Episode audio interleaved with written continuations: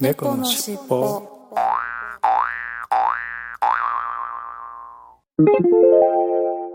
このファイルは後後編です。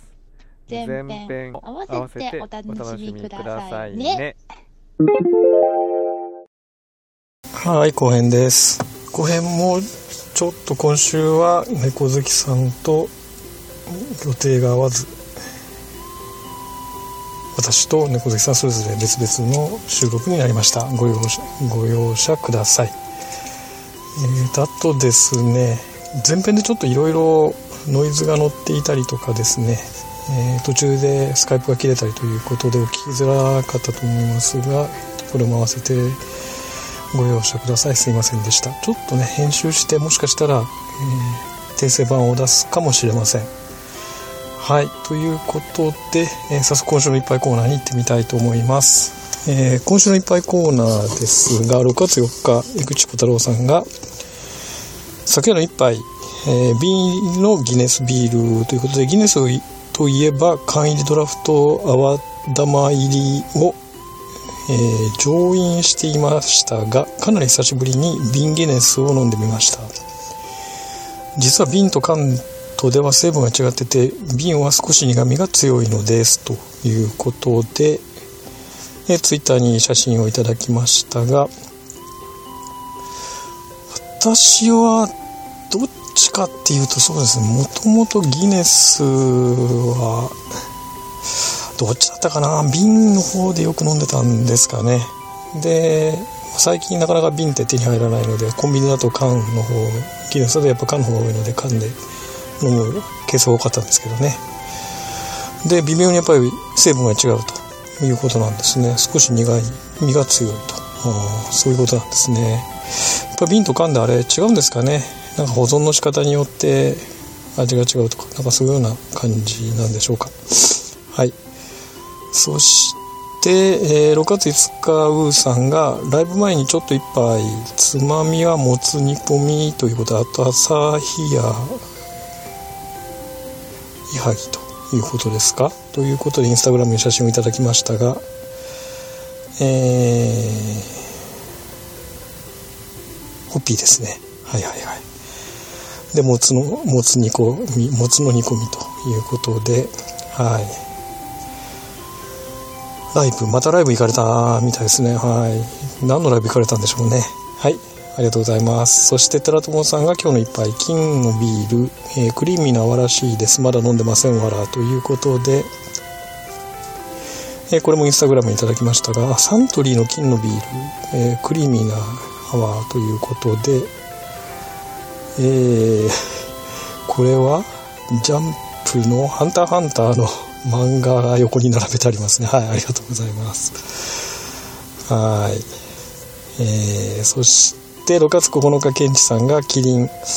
47都道府県ごとに味製法を変えた一番搾りを発売。あえて確立した味を壊し挑戦したとしたということですね。また谷中のこの店では6月1日からえー所在地ビールということですか？はい。谷中ビールということでえー谷中の地元で谷中ビール。いうことでこれがあれですかね。一番搾りの地元版ということですかね。あ所詮地ビールということですね。はい。ありがとうございます。ツイッターにいただきました。そして6月10日、えー今週の一杯エビスザホップ2016ということでノーマルエビスよりホップが効いててほろ苦うまでも爽やかなので夏向きのエビスといったところです。ということでえーこれは江口小太郎さんからいただきましたが、えー、恵比寿のあこれグリーンのラベルあのラベル缶ビールのラベルですね。あこれまだ飲んでないな。ちょっと探して飲んでみましょうかね。はい。えー、恵比寿ザホップ2016ということですね。はいありがとうございます。今年版ということですね。はい。そして6月11日ケンチさんが週末親父ダイエッタージョグ1分8.2キロあ61分、えー8.2キロ終了と今日は濃いめのシークワーサワーでシークワーサーサワーでということですね。ロング缶 ×2 プラスアルファイコール出来上がりということで、今週は出張と会議で歩数不足の週となりましたということで、ストロングゼロのシークワーサーサワーということですね。はい、かける2ということだったですね。はい、ありがとうございます。そして琥珀さんが今日の一杯、キリン一番搾り静岡作りいただきます。乾杯ということで、やっぱり今一番搾りのあれですかね。地元バージョンが各県出てるんで、皆さんやっぱり飲んでおられるということですね。はい、ありがとうございます。私先週ね、あの、横浜の一番搾り飲みましたね。ちょっと苦めで、濃い、濃い味系でしたね。はい。そして続けて、えー、小白さん今日の2杯目、キリングランキリン雨の知恵太陽のセゾンビール長いいただきます。乾杯ということでインスタグラムに写真をいただきました。雨のち太陽のセゾンビールというグランキリンの長い名前のビールということでしたね。はいありがとうございます。これもまだ飲んでないですね。美味しいあれですかね。はい。これ夏向きのビールってことですかね。梅雨明けで。はい。ということでありがとうございました。うーんなんかやっぱりビール夏だとやっぱりビールがいろいろねあのもうあれですけどまだ梅雨を明けてないんですけどもうほんと夏の気候ですね。はい。ということで今週のいっぱいコーナーでした。はいありがとうございました。猫のしっぽ。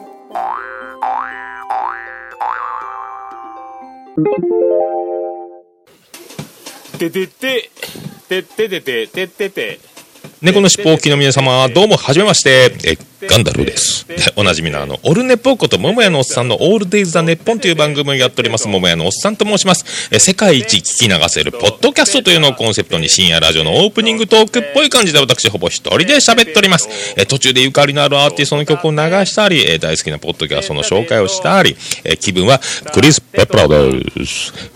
えー、猫の尻尾を聞いた後はぜひオルネポを検索していただきまして、登録ボタンを押していただきまして、オルネポ聞いてくださいね。バイバイバイバイバイ。とってとって、てとって、とってたててってと、とってたててってと。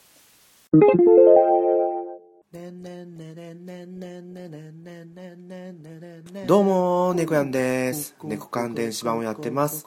この番組は、もっとワクワク、もっとドキドキを、ポッドキャストからお届けする。語り出したら、語りきれないほどの夢が広がっていく。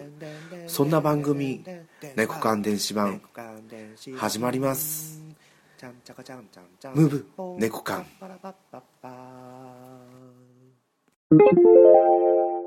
はい。ということで、今週のいただいたお便りコーナー、ツイッターからいただいたメッセージです。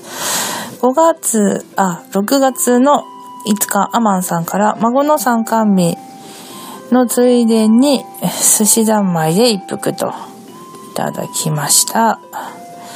何かしら？おー、いいですね。アジの刺身ですね。いやー、美味しそう。うーん。やっぱり青の魚とかね、光り物いいですよね。お寿司屋さん行くと。私も絶対に頼んじゃいますね。あと、続いて、築地本願寺といただきました。へえ、これ本願寺っていう場所なんだ。なんか観光バスがついてますね。へえ、私行ったことないかもしれない。なんか聞いたことはあるけど、行ったことないですね。で、続いて、え、象倒れてますけど？みたいな感じでね、いただいてますけど、何か象が倒れてますか？んどこだ？なんだろう。見えないな。わからないな。あれ？これなんかさっきと同じ写真な気がするんだけど、違うかな？ん？私が押し間違っちゃったのかな？ちょっと待ってくださいね。この、え、倒れてますけど、おー。本当だ。あの、あれなんですかね？その本願寺っていう場所の中に動物園か何かあるんですかね？それとも全然別件の写真なんでしょうか？なんか動物園なんでしょうね？多分、象がいるから。象が一匹倒れてグデーンとなっても、横になってますね。何なんだろう？なんか、眠たくなっちゃったのかな？疲れちゃったのかな？珍しいですね。こうやってゾウさんが横になるのって。へー、かわいいですね、でも。はい、ありがとうございます。そして、ただの一之輔さんからいただきました。はい、うんと、花やめ、あと、うんと、小石川後楽園からいただきました。花やめ。おー、すごい綺麗ですね。すごい、あの、なんていうのかな。湖じゃないし、なんか、あの、大きい公園の、ちょっとした池なのかな？にすごい、一面、お花が咲いてますね。こういう水に咲くお花ってね、すごい綺麗ですよね。私すごい好きなんですよね。はい、ありがとうございます。そして、かさ、かさとんさんからいただきました。梅エキス、懐かしいです。実家では作っていましたと。おー、嬉しい、そうなんだ。聞いてて、あの黒い液体を 思い出して口の中が酸っぱくなりました。風邪ひいた？梅エキスを舐めなさい。頭が痛い？梅エキスを舐めなさい。遠足で疲れた？梅エキスを舐めなさい。母の声が聞きそう、聞こえてきそうですと。ありがとうございます。うん。かさとんさん、初めてのお便りですかね。嬉しいですね。こうやっていただけるの。ありがとうございます。そうなんですよ。梅エキスね、何でもね、聞くってね、言われて、そう、その、黒いね、液体、とろーっとした黒い液体が、もうめっちゃくちゃ酸っぱいですよね。はい。ありがとうございます。嬉しいですね。ちょっと梅、梅の返答が来ると思ってなかったんで。はい、ありがとうございます。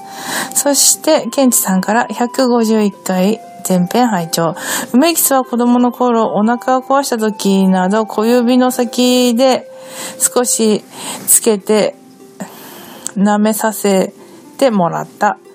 うんと、真っ黒で口先を細めるほど酸っぱかった記憶といただきました。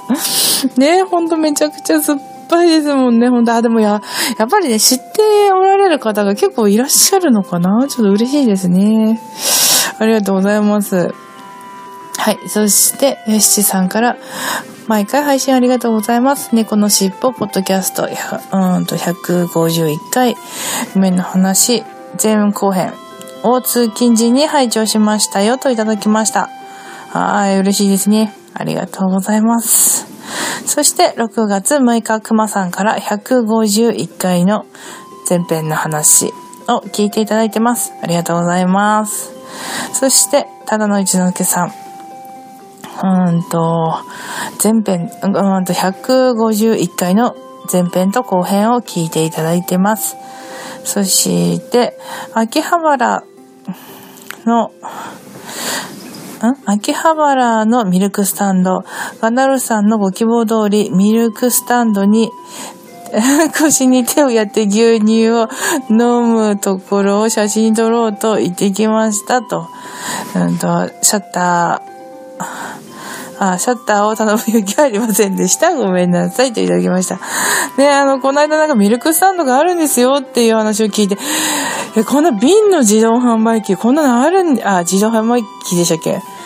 こんなのあるのって、こん、あの、なんだっけ、あと、牛乳がとりあえず瓶牛乳がめっちゃ売ってるんですよね。それこんなのあるのって私が言ってたんですけど、ね、こちらに行かれたということで、やっぱりね、腰当て牛乳できませんでしたが、見たかったなでね、なんかそこの売店というのかなうん。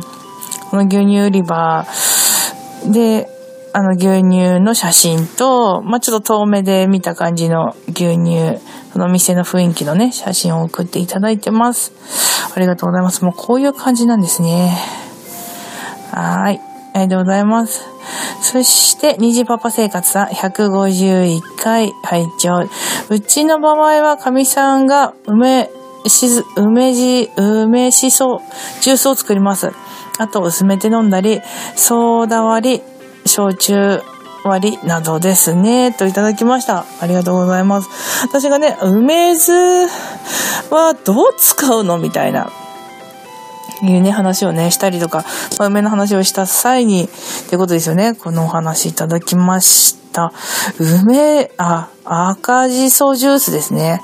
赤しそジュース。ああ、そっかそっか。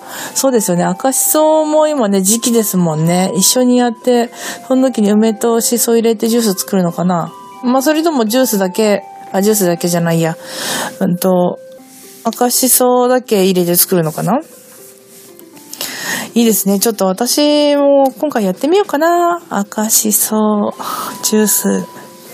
いいですよね。私ちょっと来週あたりにまた、あの、梅干しつける用の梅をね、買ってね、また再度挑もうかと思っております。はい、ありがとうございます。そして、大バカさんから、リステンの、うんと、151回の後編を聞いていただいてます。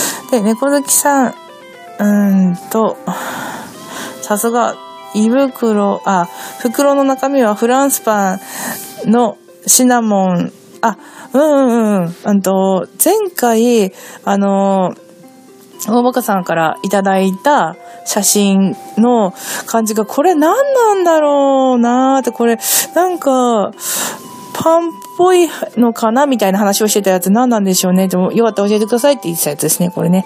えっと猫好きさんさすが。袋の中身はフランスパンで、のシナモンの効いたフレンチトーストです。ああ、フランスパンのシナモン効いたフレンチトーストなんだ。はあ、ああ、でも美味しそうだな。うんうんうん。で、その日、午前中にテレビで紹介されてましたと。おー。そうだったんだ。ちょっとおしゃれな感じの、あの、フレンチトーストみたいなね、感じだったんですよね。でそうです。なんか白い、あの、袋に入ってて、えー、これなんだろうってなんか美味しそうって言ってたんですよね。はい。ありがとうございます。えー、いいな美味しそうだなねえ、もう糖質制限とかしてるとね、もう食べたくなっちゃってしょうがないんですよね。ねえ、もうこれ食べてない体で言ってますけど、たまにはね、食べたりしてますけどね。はい、ありがとうございます。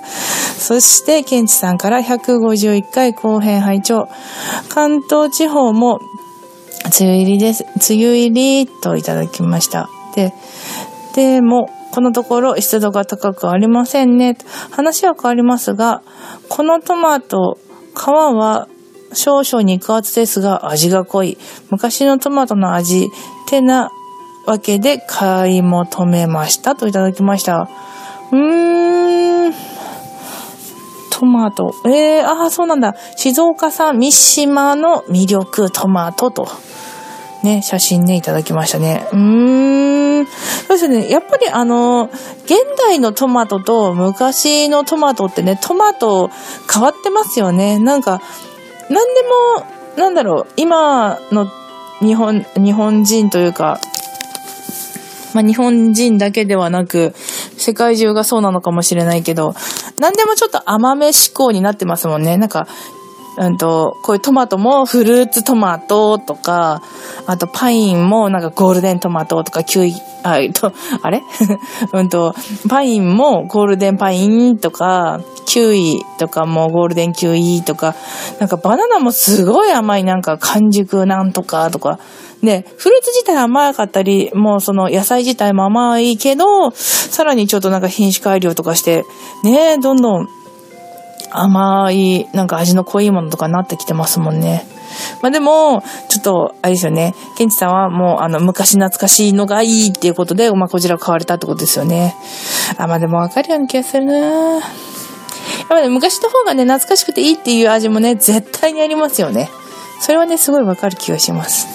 はい、ありがとうございます。そして、6月の7日、ただの、ただの一之輔さんから、沖縄の亀せん、塩塩パックで、ちょっと脂っこいサクサクとした亀の甲羅のようなおせんべいですといただきました。この間、あの、何でしたっけ？ミニストップさんでなんか、あの、応募するのに、ちょっとよく買ってます、みたいな話してたやつかな。あー、ほんとだ、亀の甲羅みたいに、あの、なってる感じですね。あの、沖縄のお菓子ですよね、これ。前回もあげてくださった。えー、甘じょっぱい、あしょっぱくて、ちょっと脂っこいサクサクとした感じ。あ、ってことはあれなんだ。甘じょっぱいとかいう感じじゃないんだ。しょっぱい感じなんですね。おー、あのー、なんだっけ、うんと、歌舞伎揚げみたいのを想像した。見た感じは歌舞伎揚げっぽいけど、甘さがない感じの、あの、塩味ってことですよね。あ、それもでも美味しそうだなあ、お菓子食べたくなってきた。はい、ありがとうございます。そして、ピスケさんから、151回拝聴って。実家の近くでは結構、ん？うんと、登下校中などによく梅しそが干してあった記憶があります。へー。ニコちゃんマークと。で、梅をつけている人も多くて、田舎では結構当たり前の風、当たり前の風景でしたね、と。改めて今回の話を聞いて、今施設にいるおばあちゃんの梅しそが懐かしく感じましたといただきました。はい、ありがとうございます。あ、そうなんですね。結構やっぱり田舎の方はね、梅干しとかつけられるの多いですね。えー、知らなかったなまあでも、そっか、まあ、まあ都会よりかは梅、ね、田舎とかの方が、梅の木とかもなってそうだし、なんか自分家の庭に梅、梅の木植えてとか、そういうのもね、もしかしたら多かったのかもしれないですよね。でね、これなんか、あの、このピスケさんからいただいてるの、梅しそがよく、あ、ほし、梅しそが干してあって、っていう記憶があるって書いていただいてますけど、あの、そのしそを一回洗って、一回ちょっと水分取る、ために干すんですよね。そしてその干したものをまた全部積んで、水洗いを2、3回して、初めて使えるようになるんですけど、そういうことですよね。干したってって。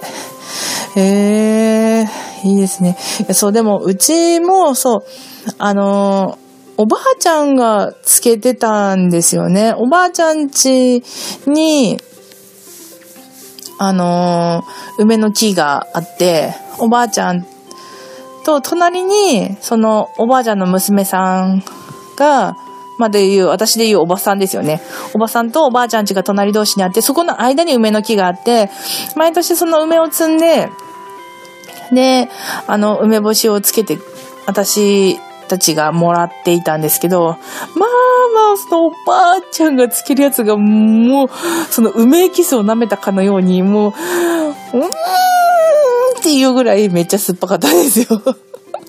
ね、その今、うーんっていう声に驚いた方いらっしゃったらごめんなさい、ほんと。急に大きな声出して。やってるぐらいで、でもね、ほんとすっごい酸っぱくて、私はちょっと逆に苦手だったんですよね、その酸っぱすぎるのが。うん。だから、ちょっとなんか、つけるまではいいかなと思ってたけど、まあ、最近になってそういう、あ、それこそさっきの話じゃないけど、甘いのがね、ちょっとなんか野菜とか出てきたっていう感じで、梅干しもね、梅、あのー、蜂蜜梅とか甘いものが出てきたので、なんか、あ、そういう漬け方を、もあるんだっていうことを知って、まあ去年ちょっとね、やってみたっていう感じなんですけど、まあでもね、今考えたらな、おばあちゃんの漬けたあの酸っぱいやつもね、今食べたいなと思いますけどね。やっぱ、そう、恋しくなりますよね。なんか昔食べ親しんだものっていうのはね。うーん。はい、ありがとうございます。私もね、おばあちゃんのこと思いさ、思い出させていただいて、ふすけさんありがとうございました。はい。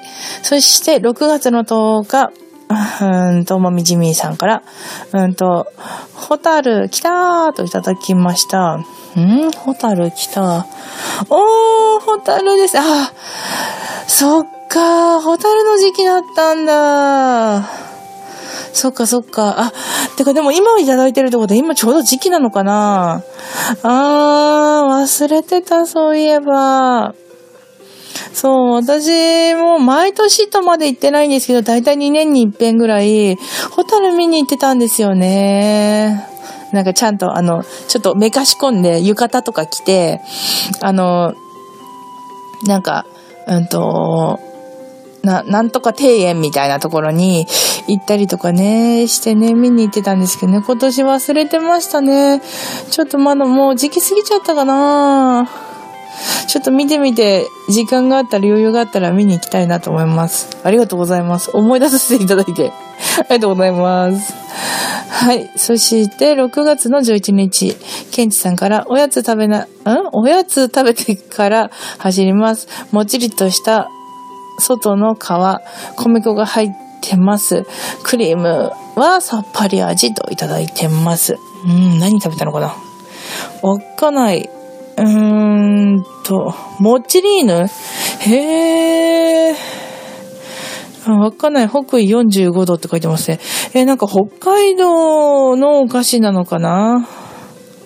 あ、なんで、も、も、もっきり、あ、もっちりーね、もっちりーぬか。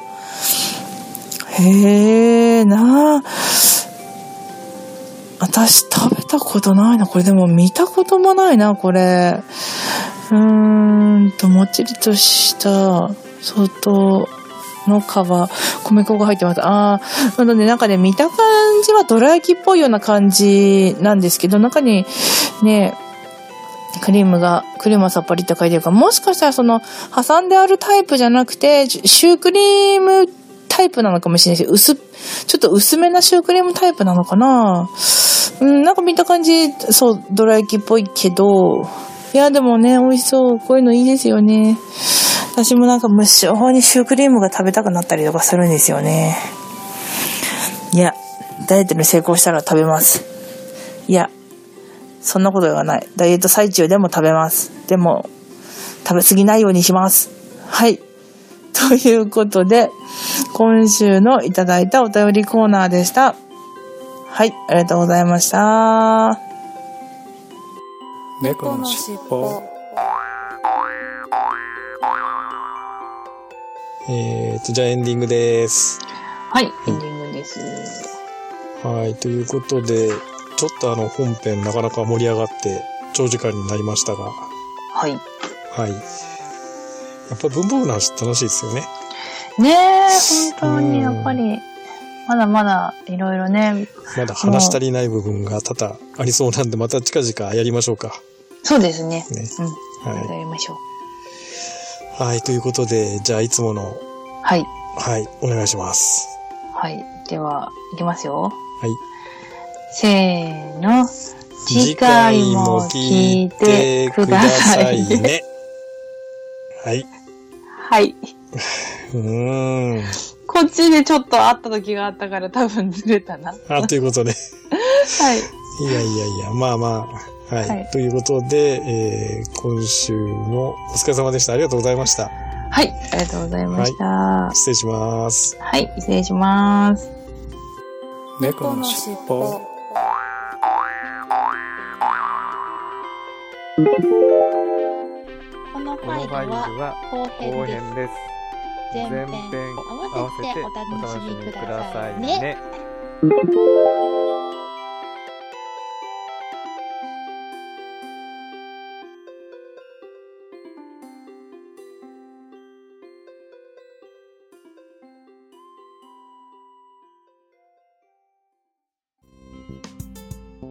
最後までお聞きくださりありがとうございました。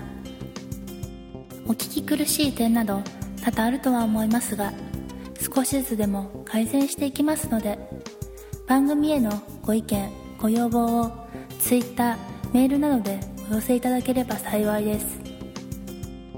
オフィシャル Twitter アカウントはアットマークキャッツテールポッドキャスト。オフィシャルメールアドレスはキャッツテールポッドキャストアットマーク gmail.com オフィシャルウェブサイトは http コロンスラッシュスラッシュキャッツテールポッドキャストドット Seesaa ドットネット。キャッツテールポッドキャストのスペルは CATSTAIL POTCAST です。この番組は BGM をレノさんにアートワークやデザインをアレットさんにご協力いただきました。お届けしましたのは猫好きとガンダルフでした。次回もどうぞお楽しみに